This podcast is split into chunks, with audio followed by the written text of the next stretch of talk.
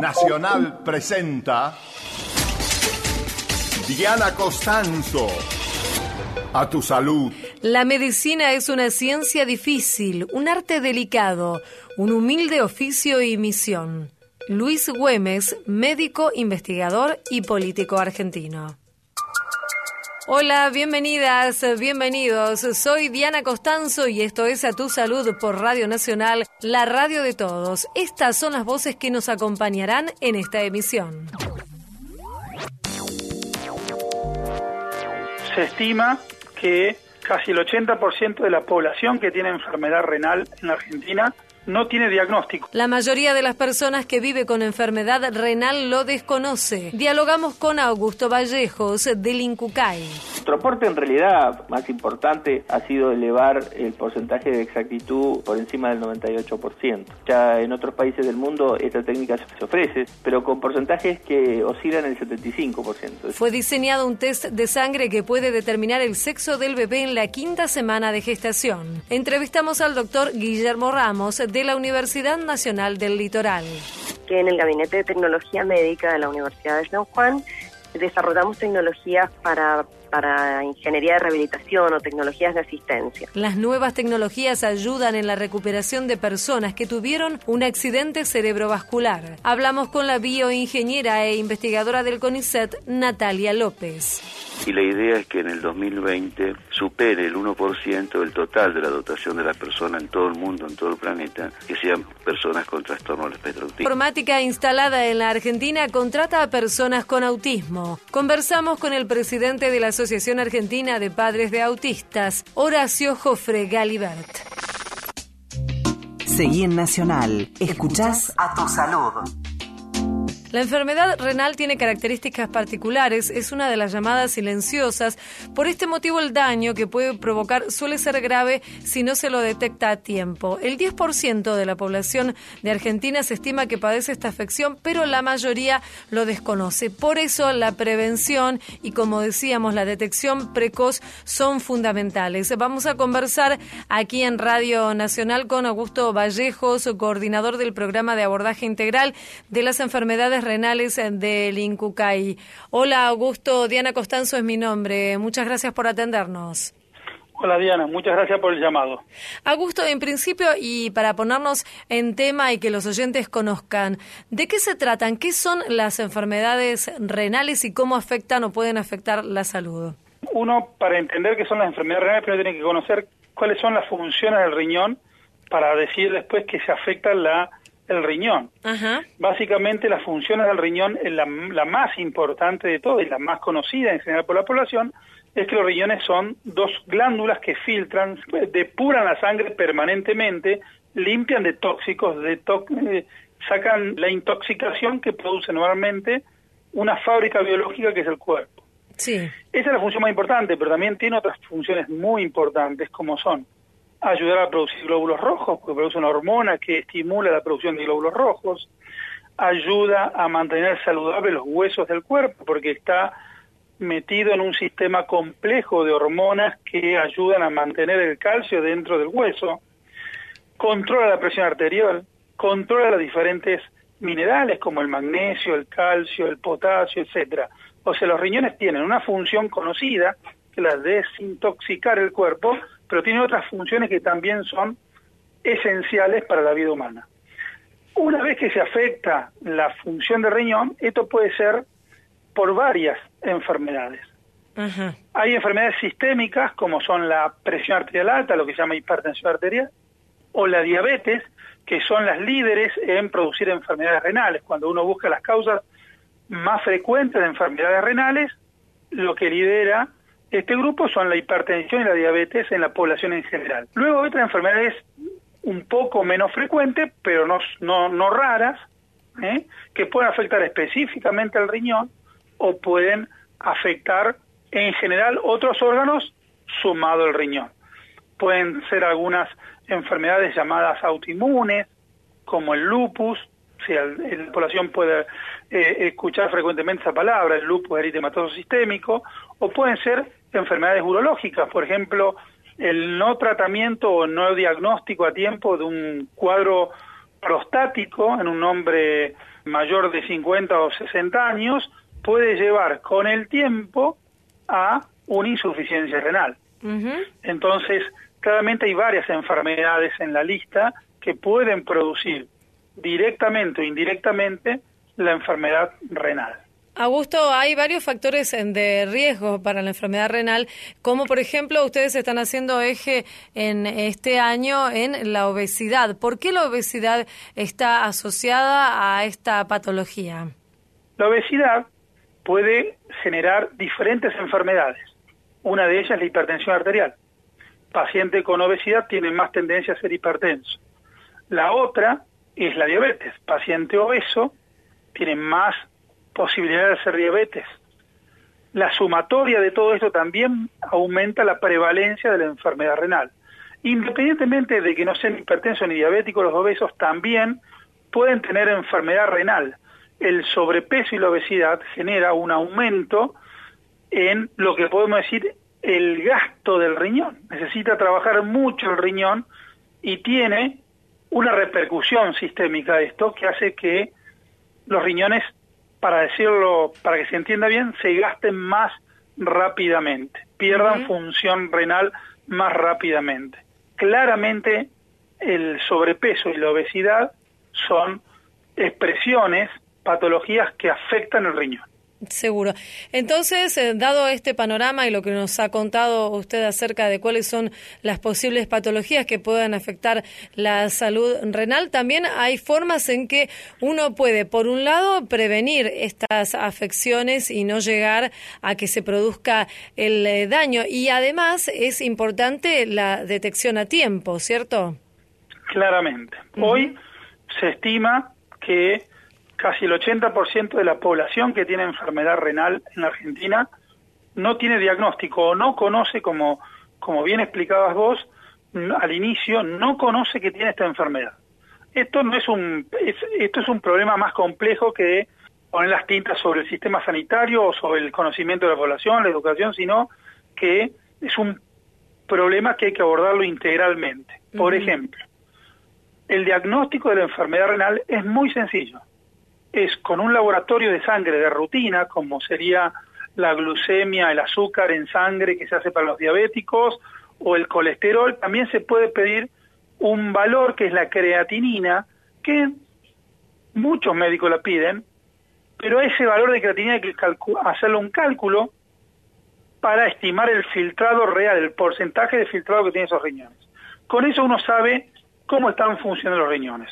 Y el segundo elemento es con una orina una aislada, cuantificar si tiene daño renal a través de cuantificar si hay proteínas. ¿Qué quiero decir con esto? Con una simple muestra de orina y una simple muestra de rutina de sangre, uno puede estimar qué función renal tiene una persona y qué riesgo tiene. ¿Qué quiero decir con esto? Dentro del 1 cada 10 personas de la población general que tiene enfermedad renal en la Argentina, hay un 20% de esta gente, o sea, cerca de 800.000 argentinos, que tienen un alto riesgo, una enfermedad renal más grave. Esa enfermedad renal más grave tiene, podemos decir, dos tipos de riesgo. Uno es que llegue el trasplante porque el riñón deje de funcionar. Sí. El otro riesgo es el que tenga algún evento cardiovascular las personas que tienen enfermedad renal tienen una elevada tasa de eventos cardiovasculares, muy por encima de la población general, tres a cuatro veces más. Es más, este año se calcula, se estima que en la Argentina se producirán más de 50.000 eventos cardiovasculares en este grupo de pacientes, de los de alto riesgo. Mm. Esto es claramente un problema de salud renal y que hay que abordarlo. Esta gran mayoría de personas, estas 800.000 personas estimadas más o menos, la gran mayoría no conoce que tiene enfermedad renal. Y finalmente, una vez que la persona tiene el diagnóstico, ¿de qué manera se puede actuar si se detecta que está habiendo algún tipo de, de problema con el funcionamiento renal? Lo primero que tiene que saber la persona es que muchas personas no se enfermarían de riñones o no progresaría la enfermedad que tiene si cuidara la riñón adecuadamente. ¿Y cuáles son las pautas para cuidar el riñón. Lo primero es la hidratación. El, el agua es un medicamento para los riñones. Como una pastilla para la presión arterial, Sí. el agua es un medicamento para los riñones. La gente tiene que tomar dos litros de agua promedio por día. Esto es fundamental.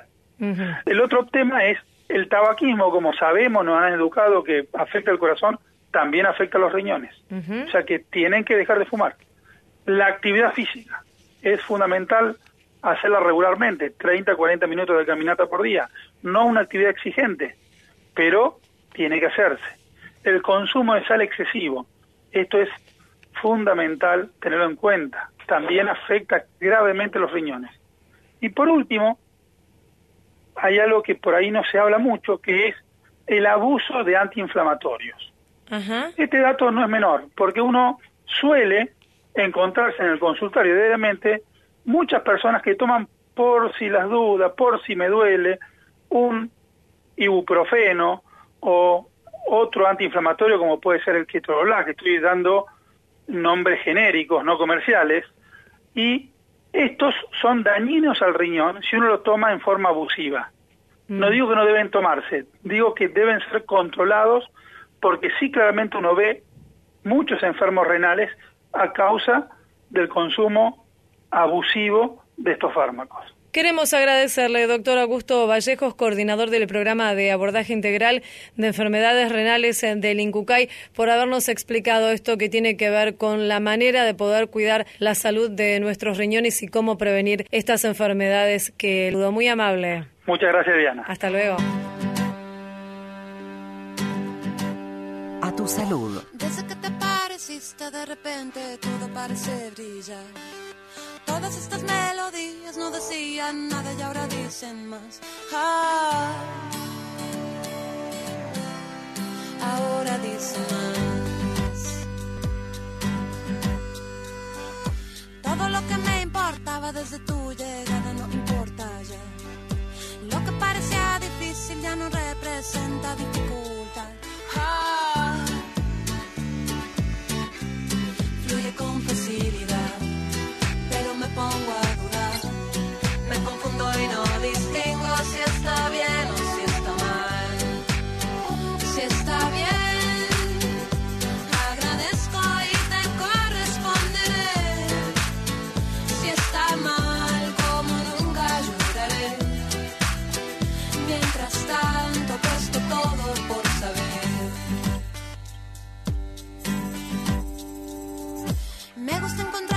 existe en la vida esta posibilidad de que todo se dé vuelta cuando no esperaba, ya no verá.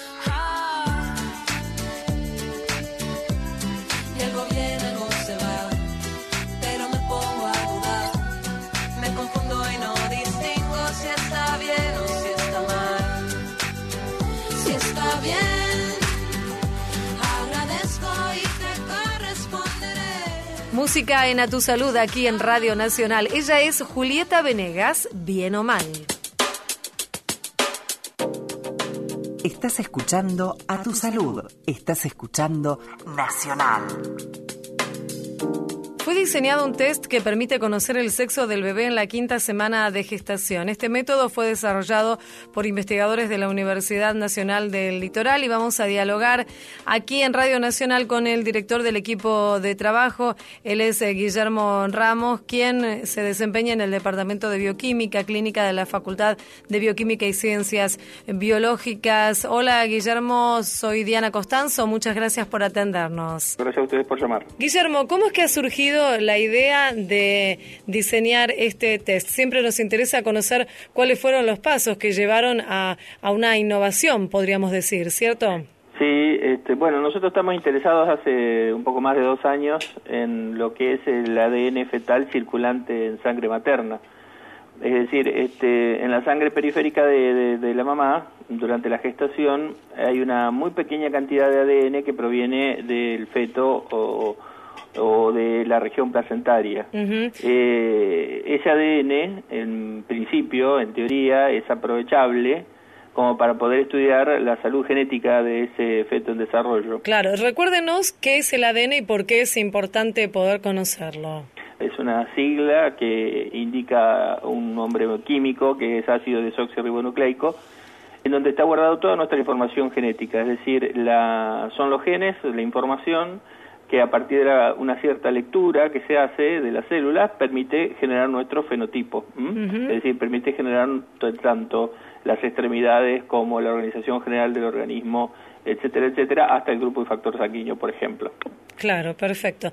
Entonces eh, nos contaba Guillermo que ustedes estaban interesados en poder eh, detectar este ADN y así comienza el, digamos, estudio para que luego surja este método. Exactamente. Dentro de ese, esa línea de investigación, lo primero que nos propusimos fue intentar aislar esa, esa pequeña porción de ADN fetal que circula por la sangre de la mamá y luego de eso establecimos un plan de investigación en el cual el primer desarrollo terminado es este, es decir, poder determinar en forma temprana el sexo del bebé. Esto tiene una doble aplicación, la primera, que, que es obvia, ¿no es cierto?, que es la posibilidad de conocer el sexo en la quinta, sexta semana de gestación, lo cual es algo muy prematuro, ¿no es cierto?, frente a lo que actualmente se utiliza, que son técnicas ecográficas que se dan en la vigésima semana aproximadamente. Y lo segundo es que nos permite, para aquellos casos en que hay sospecha de enfermedades transmitidas por el cromosoma X, como por ejemplo la hemofilia o la hiperplasia adrenal congénita, etcétera, etcétera, saber el sexo es muy útil. ¿Por qué? Porque los varones vamos a padecer esas enfermedades, mientras que las mujeres la van a transmitir. Entonces el hecho de saber si uno tiene está gestando un varón va a permitir tomar medidas precautorias, empezar con terapéuticas eh, antes, de tal manera de evitar las consecuencias negativas de esas patologías. Y Guillermo, ¿y cómo es en la práctica? ¿Se extrae sangre de la mamá y se analiza? Exactamente, es decir, esto es sencillo para la paciente, simplemente es una extracción de sangre del brazo de la mamá, común y silvestre, como cuando vamos a- al laboratorio de análisis clínicos, y después a través de una tecnología que se llama mm, reacción en cadena de la polimerasa en tiempo real, es una, una, una tecnología muy nueva, nosotros lo que hacemos es estudiar la presencia de tres genes asociados al cromosoma Y. El cromosoma Y, ustedes saben que el sexo en, en el caso de los humanos está determinado por la presencia de cromosomas sexuales. Ajá. Si tenemos un Y y uno X, el, el fenotipo es de varón. Y si tenemos dos cromosomas X, el fenotipo es de mujer.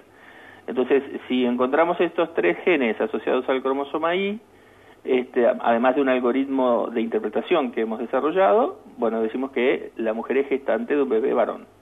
Mientras que si no encontramos estos tres genes, decimos que la mujer es gestante de un be- una beba, ¿no? Una- un bebé nena. ¿Y esto se puede conocer a partir de la quinta semana aproximadamente? Sí, entre la quinta y la sexta semana de gestación. Eso, eh, con un- nuestro aporte en realidad más importante ha sido elevar el porcentaje de exactitud por encima del 98%. Ya en otros países del mundo esta técnica se ofrece, pero con porcentajes que oscilan el 75%. Es decir, el margen de incertidumbre en la técnica que se está usando en Francia, por ejemplo, o en Estados Unidos, en Brasil, oscila alrededor de esos porcentajes. Entonces, eh, la, la incertidumbre es mucha, porque el 25% de incertidumbre es importante, ¿no? ¿Y esto lo lograron ustedes aquí en la Universidad del Litoral? Sí, sí, sí, sí, sí, nuestro desarrollo fue, digamos, nuestro aporte desde el punto de vista científico original fue haber elevado el 98% y haber abaratado la, la técnica porque reemplazamos un reactivo por otro, un reactivo que se usaba habitualmente, que es una sonda fluorescente, por otro reactivo y que es mucho más económico. ¿Y esto de la exactitud también se logró por este método? Exactamente, sí, sí. En realidad la exactitud se logra porque elegimos tres genes que eran no se venían usando. Entonces esos tres genes que pertenecen al cromosoma Y, sobre todo uno de ellos, nos llevó la exactitud a porcentajes más que aceptables. ¿Ustedes han publicado este trabajo? En principio no porque es posible todavía algún tipo de protección intelectual. Ah, En realidad lo que nosotros este, estamos ahora, estamos en una etapa de transferencia sí. Que eh, significa que la universidad transfiere este conocimiento, esta tecnología a los laboratorios de análisis clínico para que llegue a, a los pacientes. Claro, para que pueda aplicarse. Y esto, usted nos decía que el método no es costoso para los pacientes incorporado al sistema de salud. ¿Puede llegar a ser muy caro o será algo accesible? Eh, claro, todo es en, en términos relativos. Sí. Los análisis de biología molecular, que al cual pertenece este, como por ejemplo, a ver, voy a citar algún otro, eh, la, la, presencia del análisis de algunas mutaciones, eh, la presencia de eh, algunos genes de fusión, que son todo ese tipo de análisis que se utiliza técnicas de biología molecular son costosos en términos relativos, por supuesto, frente a un hemograma o, o un análisis de rutina es algo muy costoso. Pero lo que nosotros hemos logrado es reducir esos costos a pesar de que sigue siendo, ¿no es cierto?, eh, dentro de la eh, relación eh, un análisis de alta complejidad, ¿no? ¿Y cómo va el proceso de transferencia? ¿Está ya adelantado? sí, sí, porque nosotros en la universidad disponemos de un centro de transferencia de la información científica y, ya hay una gimnasia importante en ese sentido este, y entiendo que en este año, en el 2017, se, ya se va a disponer en los laboratorios de análisis clínicos de mediana y alta complejidad este tipo de prestación. Y me imagino que ha despertado el interés de, los laboratorios, un análisis sí, sí, este tenemos mucho interés en los laboratorios, sobre todo en los laboratorios este, que ya hacen biología molecular y, aquellos laboratorios también que están asociados a, a clínicas de maternidad y obstetricia y por supuesto nuestro mayor anhelo es la transferencia al sector público. Claro. ¿Y esto se complica más o puede ser factible? Hay veces que se mm. complica un poco más porque la burocracia eh, de los hospitales públicos, dependiendo, ¿no es cierto?, de cada provincia, porque hay hospitales eh, que dependen de la provincia, otros del municipio, etcétera, cada uno tiene su, su contexto burocrático. Pero, por ejemplo, eh, los convenios mm, que se realizan muchas veces duran años, entonces hay veces que eh, los hospitales no pueden realizar prestaciones nuevas hasta dentro de cuatro o cinco años que tienen un convenio con un laboratorio privado, por ejemplo. Entonces eh, hay más complejidad eh, desde el punto de vista de papeles y burocracia con el sector público que con el privado. Claro, los pasos que hay que seguir en todo caso, ¿cierto? De todas maneras, bueno, eh, nuestro mayor interés es que esto llegue al sector público, ¿no? seguro. Queremos agradecerle a Guillermo Ramos del Departamento de Bioquímica Clínica de la Facultad de Bioquímica y Ciencias Biológicas allí en la Universidad Nacional del Litoral por esta charla aquí en Radio Nacional. Le mandamos un saludo. Gracias a ustedes por haber llamado. Hasta Muy amable, hasta luego. En Nacional estás escuchando a tu salud. Prendete a la radio. Prendete a Nacional. En Nacional, a tu salud, con Diana Costanzo. Los accidentes cerebrovasculares o ACV, como se los conoce por su sigla, suelen dejar secuelas físicas que pueden ser revertidas, en todo caso mejoradas en muchas oportunidades, con técnicas de rehabilitación. Un equipo de investigación montará un laboratorio de neurorehabilitación precisamente en el Hospital Guillermo Rawson en San Juan. Vamos a conversar con quien está al frente de este equipo de trabajo encargado de esta experiencia, la doctora en bioingeniería Natalia López. ¿Cómo ha surgido esta idea de instalar este laboratorio allí en el Hospital Rawson? Yo trabajo en la Universidad Nacional de San Juan y soy investigador de CONICET y hace bastantes años, 10, 15 años, que en el Gabinete de Tecnología Médica de la Universidad de San Juan desarrollamos tecnologías para, para ingeniería de rehabilitación o tecnologías de asistencia. Entonces, eh, teníamos bastantes desarrollos y dispositivos eh, pero que no podían, no encontrábamos transferencia, ¿no? Y, y nuestra manera de hacer transferencia queríamos que fuera a través de, la salud pública. Al ser una universidad pública, queríamos que la transferencia fuese a través de la salud pública. Y nos inquietaba mucho la rehabilitación de pacientes después del ACV porque vemos que quedan muy secuelados, que las soluciones no son demasiado complejas, o sea, no estamos hablando de exoesqueletos. Eh, son soluciones tecnológicamente posibles de hacer en nuestro país. Y conseguimos, eh, planteamos esto en el Hospital Rawson, en un grupo de médicos que, que nos, nos, nos acogió, digamos, y que, y que se plegó a esta iniciativa. Sí. Y, bueno, y, en y lo planteamos a través de los que se llaman proyectos de investigación y desarrollo clínico, que es una, un tipo de, de proyectos o de subsidios de ayuda del Ministerio de Ciencia y Tecnología de la Nación. Se concursó, conseguimos el subsidio para poderlo realizar y, y bueno, y estamos trabajando en eso desde el año 2013. Claro, y Natalia, vamos a recordar a los oyentes cuáles son las principales eh, secuelas que afrontan a aquellas personas que sufrieron un accidente cerebrovascular y por qué es importante actuar rápidamente y que puedan acceder a una rehabilitación.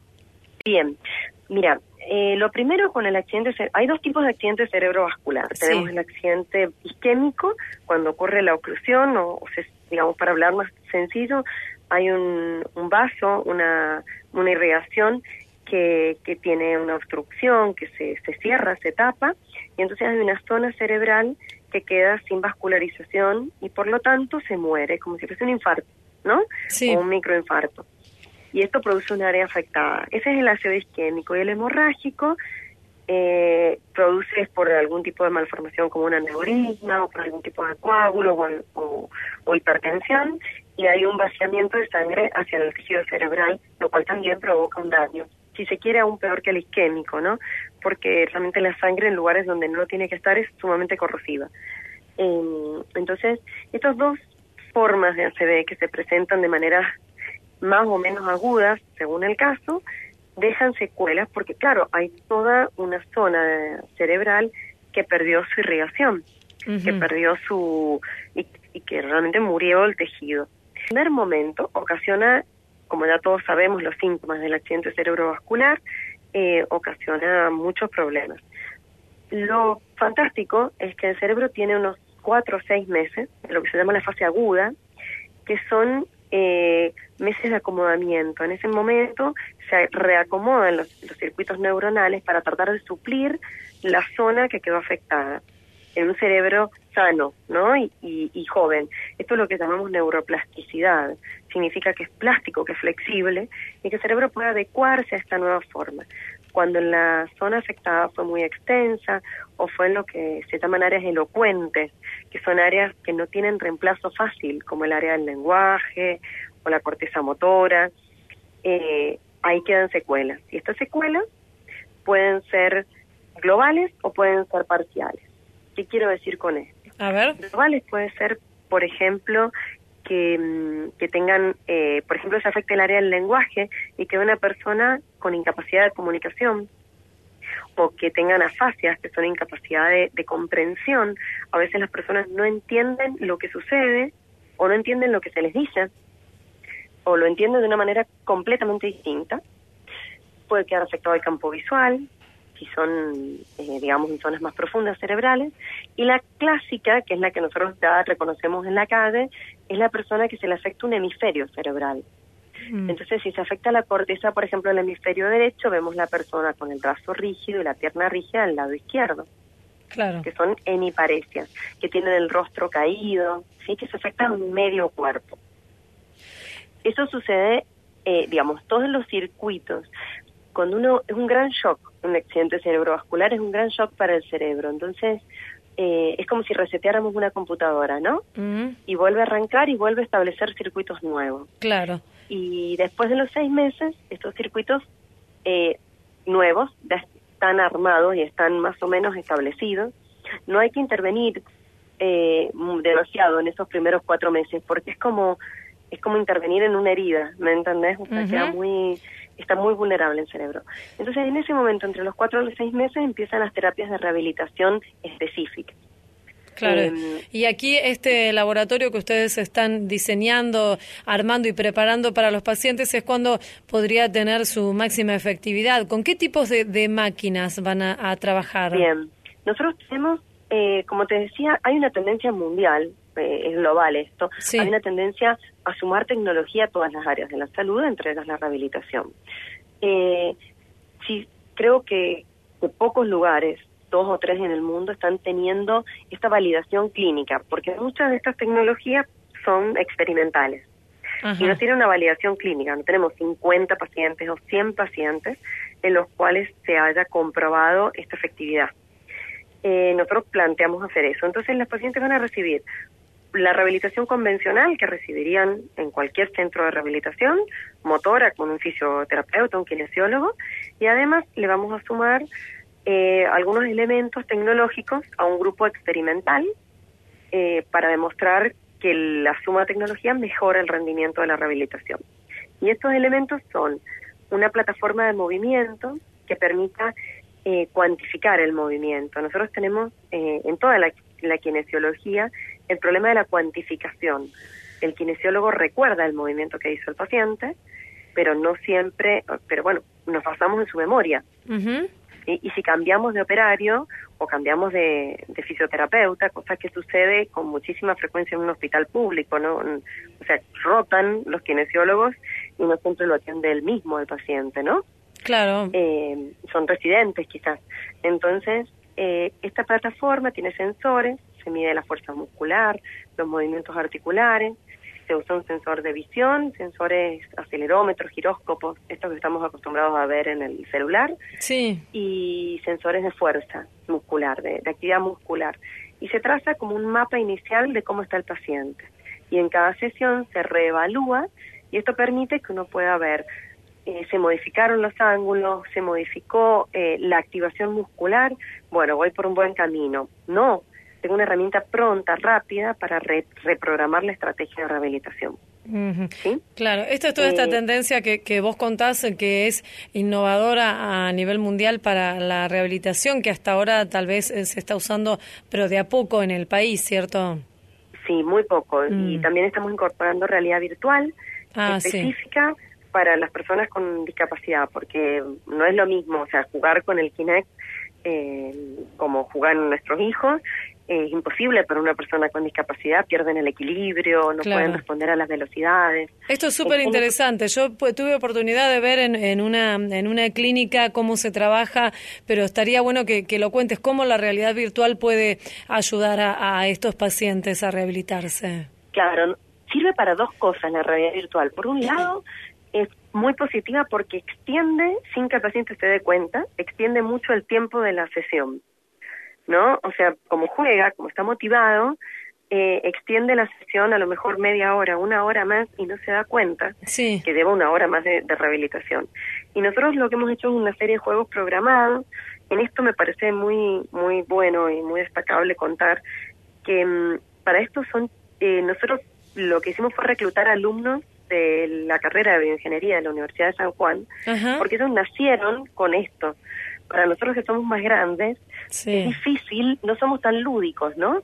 Es difícil eh, crear un juego, salvo que tengas una personalidad muy especial, ¿no? Claro, pero ellos lo Pero tienen incorporado. Ellos ¿no? lo tienen puesto al chip desde Sí. que nacieron, son chicos de la generación PlayStation. Sí. Entonces para ellos es muy fácil, o sea, nosotros planteamos qué movimientos y qué, qué tareas queremos realizar de rehabilitación y inmediatamente ellos eh, crean el juego sin ningún problema, ¿no?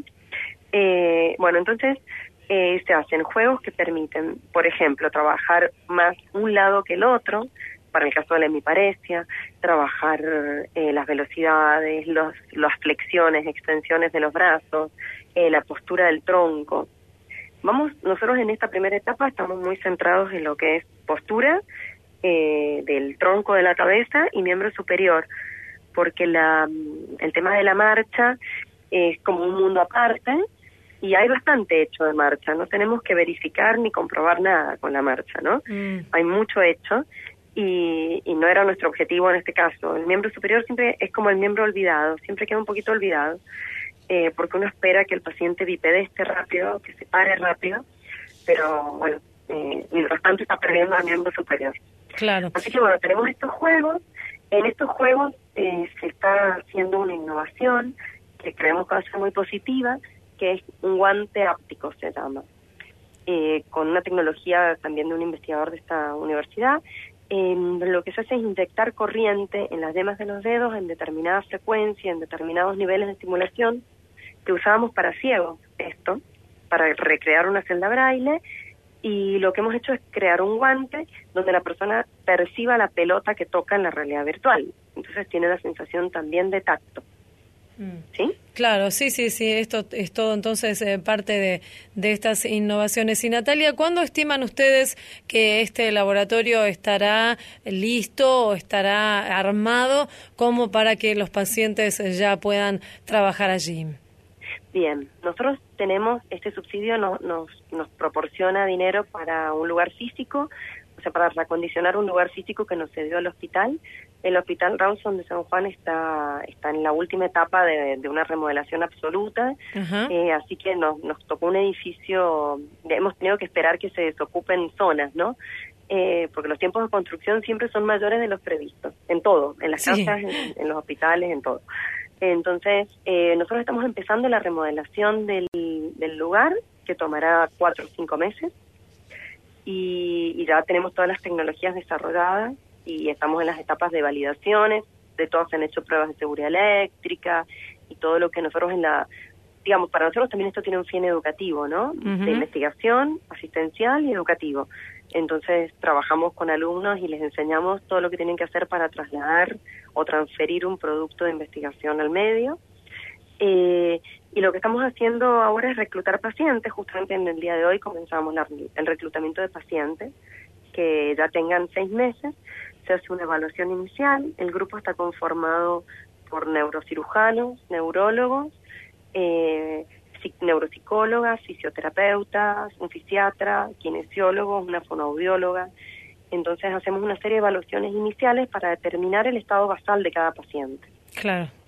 Eh, eso nos toma un tiempo, eh, porque con esto se hacen, hay criterios de inclusión y de exclusión de pacientes. Hay pacientes que no los podemos aceptar eh, en esta etapa. Después va a estar abierto a todo el mundo el laboratorio, pero en esta etapa de validar, eh, por ejemplo, no pueden ser porque tengan enfermedades neurodegenerativas, Ah. porque nos juega en contra el, em- el empeoramiento de su condición general, eh, o oncológico, por ejemplo. Entonces, eh, ese tipo son criterios de exclusión que nosotros estamos teniendo en cuenta ahora. Se hacen estos, esas evaluaciones y vamos a comenzar la rehabilitación en cuatro o cinco meses. Muy bien, muy bien, Natalia. Queríamos agradecerte, Natalia López, doctora María, investigadora del CONICET, por tu tiempo y esta charla aquí en Radio Nacional, contándonos de qué se trata este laboratorio de neurorehabilitación allí en el Hospital Guillermo Rawson de San Juan. Te mandamos un saludo, muchas gracias. Muchas gracias al gobierno. Hasta luego. En Nacional estás escuchando a tu salud. La espera me agotó. No sé nada de vos. Dejaste tanto en mí.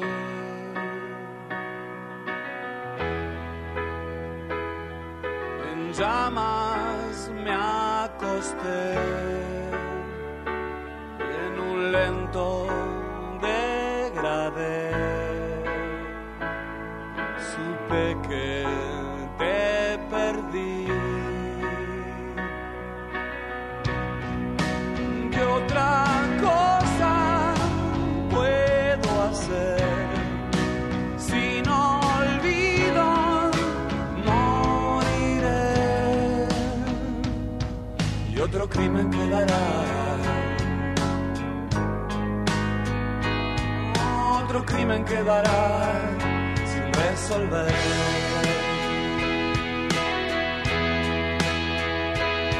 Una rápida traición. Salimos del amor. Tal vez me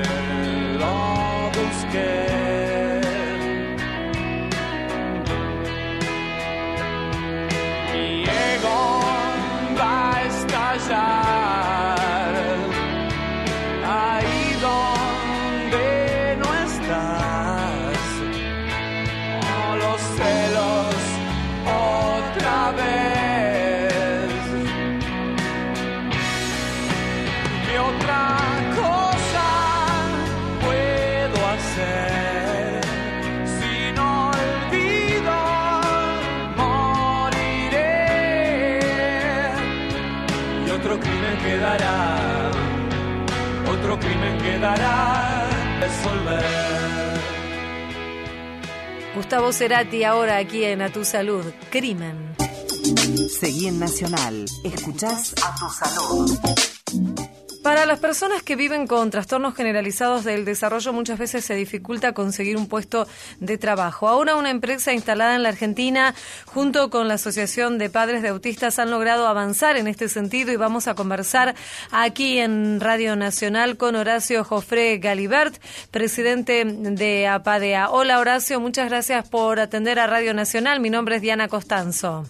Muchísimas gracias, Diana, y bueno, qué bueno poder hablar de esta posibilidad, que lo más difícil, si, si el empleo es difícil para las personas convencionales, te imaginas para las personas con discapacidad, cómo se dificulta. Sí, debe ser muy, muy difícil realmente. ¿Y puede contarnos un poco, Horacio, cómo ha nacido esta posibilidad a través de esta empresa instalada en la Argentina?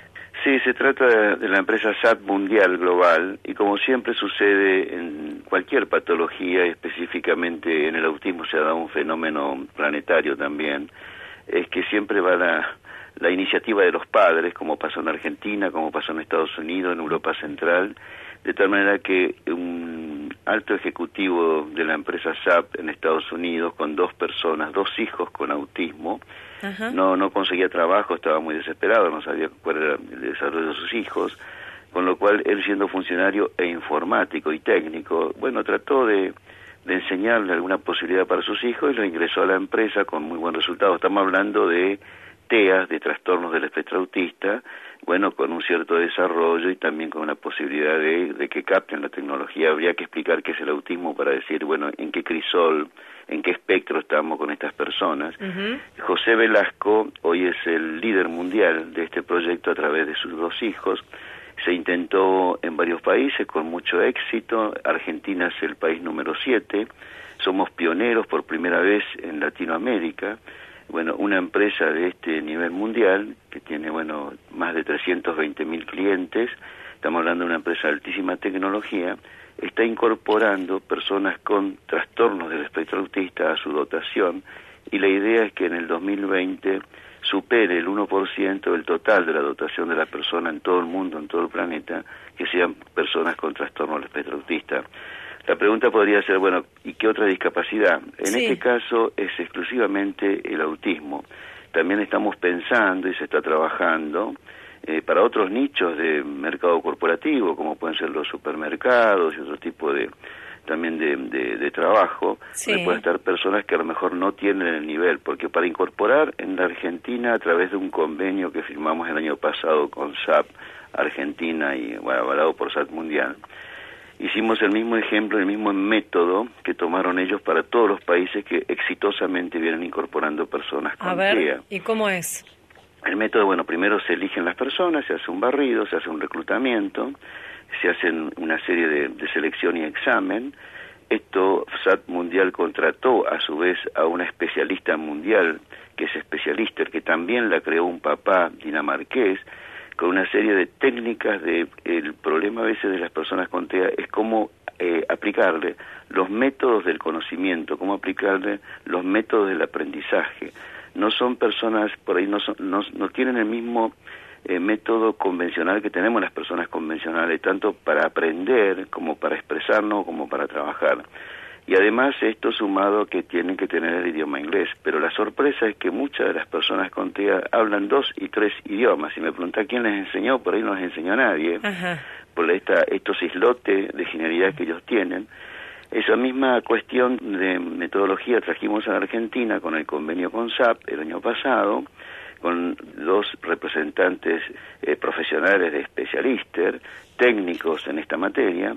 Trabajamos con APADEA, con la Asociación Argentina de Padres Autistas, y nuestros equipos técnicos se pusieron un poco al tanto, y la verdad es que estamos orgullosos que en la Argentina nuestros, nuestros profesionales, nuestros científicos, nuestros investigadores, están a la altura de cualquier país del mundo lo más adelantado, con lo cual no desentonamos para nada. Hubo un barrido de primero 200 personas con TEA, luego 150 un poco ya más dentro de, lo- de los carriles de- del reclutamiento, pero hubo que llegar después a los últimos 22, de ahí a 12, que fueron los preseleccionados para ingresar a la empresa, ingresaron a la empresa, y luego de un, dos semanas de aprestamiento a full, digamos, eh, pudieron quedar seis en principio, pero bueno, también es todo un tema porque son personas, eh, estamos hablando de adultos con TEA, Sí. en que hay que tener un soporte de sostenimiento durante todo el día. Por ahí son a lo mejor un muchacho, eh, un joven que por ahí se te duerme, por ahí no Mm. tiene ganas justo ese día,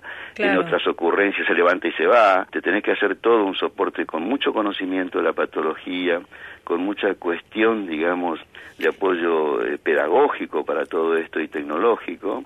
Hoy están trabajando en Munro cuatro eh, personas con TEA argentinos, que es nuestro orgullo y un ejemplo para el mundo y para Sudamérica, en una de las empresas de más alta tecnología de desarrollo de software Seguro. para empresas empiezan implementación y desarrollo. Horacio, y hablamos de las dificultades que se pueden presentar en las personas con TEA, pero ¿cuáles son las habilidades, esa capacidad de trabajo especial que tal vez pueden aportarle a la empresa y que están en condiciones de dar justamente a una empresa de desarrollo de software como la que mencionamos, ¿no? Sí, tu pregunta eh, es muy profunda, eh, Diana. Quizás también merecería un poco una fundamentación más científica, más desde un punto de vista de la investigación y un poco más de, de, en qué momento nos encontramos en el desarrollo de la teología y aparte en todo lo que significa el espectro del TEA, de los TEA, de los trastornos del espectro autista. Las habilidades, son muchas habilidades. Por ejemplo, tienen habilidades de inteligencia abstracta, recreativas muchas veces, por ahí son personas tan especiales que cuesta mucho comprender sus códigos, pero tienen habilidades también para los idiomas. Un poco dentro de la teoría de la mente que explica que cómo funcionaría la mente de una persona con TEA, realmente es fascinante porque cuanto más nos adentramos a tratar de entender, de comprender lo que hay en la mente de una persona con autismo, la verdad que empezamos a entender un poco al ser humano cómo funciona el cerebro, ¿no? Mm. Eh, yo lo digo como papá, mi hijo tiene 34 años, eh, Ignacio no, no, no tuvo esta posibilidad, tiene un autismo muy, muy severo, con trastornos asociados, con agresión, autoagresión, bueno, eh, estuvo muchos años vestido de astronauta, con casco, con protección y demás por la autoagresión en sí. Ahora, por suerte, gracias a Dios y gracias al trabajo intenso que se ha hecho en estos últimos 20 años, 25 años, eh, Nacho está, está estable, está en una residencia hecha por, por nosotros. Y la verdad que, bueno, pero respondiendo a tu pregunta, y Nacho también tiene habilidades, pese a todo. ¿eh? Tiene ciertas habilidades, una motricidad fina espectacular, a veces superior a la convencional, por ejemplo.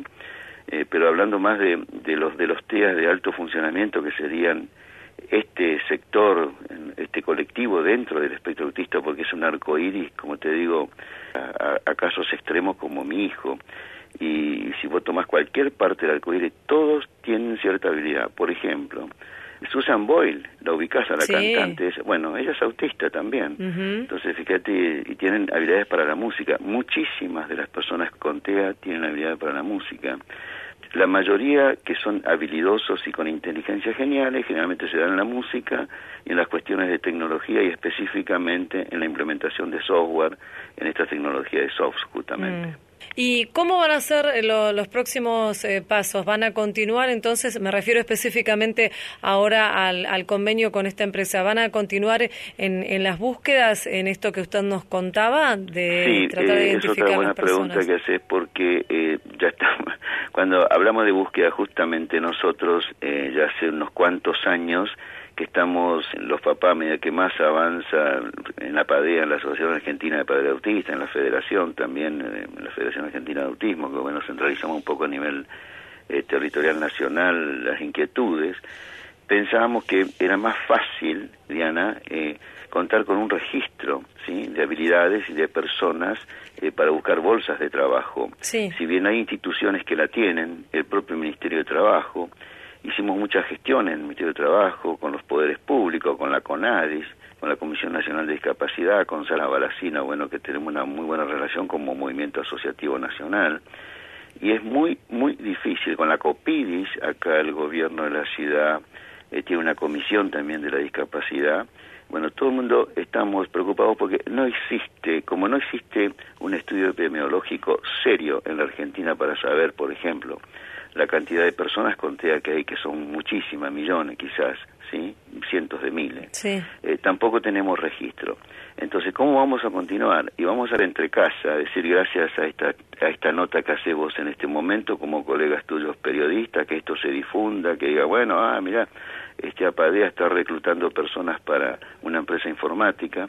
Gracias a Dios nos han llamado un montón de empresas muy importantes de primera línea, empresas argentinas y empresas radicadas en la Argentina, también con otros con otros mercados, que todos están interesados porque les parece realmente algo algo único de poder dar trabajo a estas personas. Entonces, por un lado vamos a continuar tratando de armar algún registro de perfiles eh, y de necesidades y por otro lado, bueno, tratando así, medio como podemos dentro de nuestros recursos de una simple ONG que es toda pulmón eh, y de alguna manera esperando la pata del Estado. Por ahora esto es iniciativa, como te digo, propio de padres, de un movimiento asociativo de asociación de padres, tanto en Estados Unidos, en Europa Central y acá, y de alguna manera la necesidad de la empresa que la empresa vio con buen agrado y realmente con también con con un optimismo de su contracción al trabajo, de su especificidad. Empresas como SAP también están muy abiertos, por ejemplo, a género, eh, a, lo- a lo- a cómo se vive en el mundo, Diana. Mm. Nosotros a veces en broma a los papás y a veces en los foros internacionales decimos,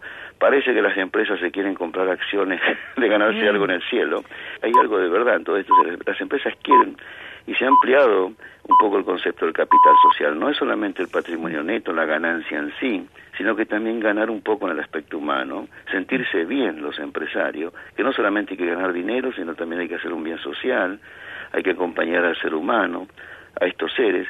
Entonces vamos a seguir buscando la manera de hacer registro, de contactarnos con la empresa, eh, con SAP por supuesto que vamos a ampliar nuestro contrato por un año más posiblemente, eh, donde también hay trabajo para nuestro equipo técnico y eso eh, significa ingresos para la entidad, para los movimientos asociativos, para que los profesionales también tengan trabajo en el acompañamiento, en el apoyo pedagógico, técnico, educativo que tienen que hacer para constantemente en el trabajo. Estas personas normalmente tienen un acompañante, le llaman el buddy, no el buddy, pronunciado más, más bien el buddy, que es quien los acompaña, el compinche, el que bueno está con ellos, ve la necesidad de que necesitan. Es un mundo muy, realmente muy fascinante, muy lindo, muy, muy, muy especial para contar todo esto. Queremos agradecerle desde aquí, desde Radio Nacional, Horacio Jofre Galibert, presidente de la Asociación de Padres de Autistas, por esta entrevista y este tiempo. Le mandamos un saludo. Muchas gracias. Muy amable, muchísimas gracias. Diana. Hasta luego. Muy amable, gracias.